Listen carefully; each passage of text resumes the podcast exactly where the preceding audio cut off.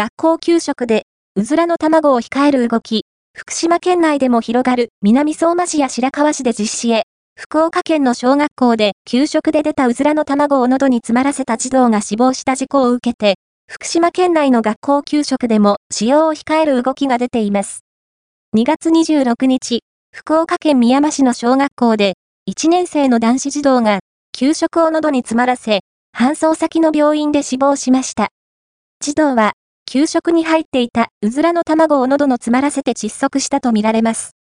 事故を受けて、2月27日福島県教育委員会は、福島県内の学校に対し、学校給食での窒息事故に注意するよう通知を出しました。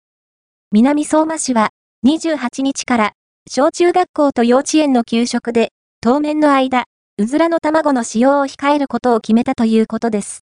また、白河市も4月以降は幼稚園と小学校の給食でうずらの卵の使用を控える方針です。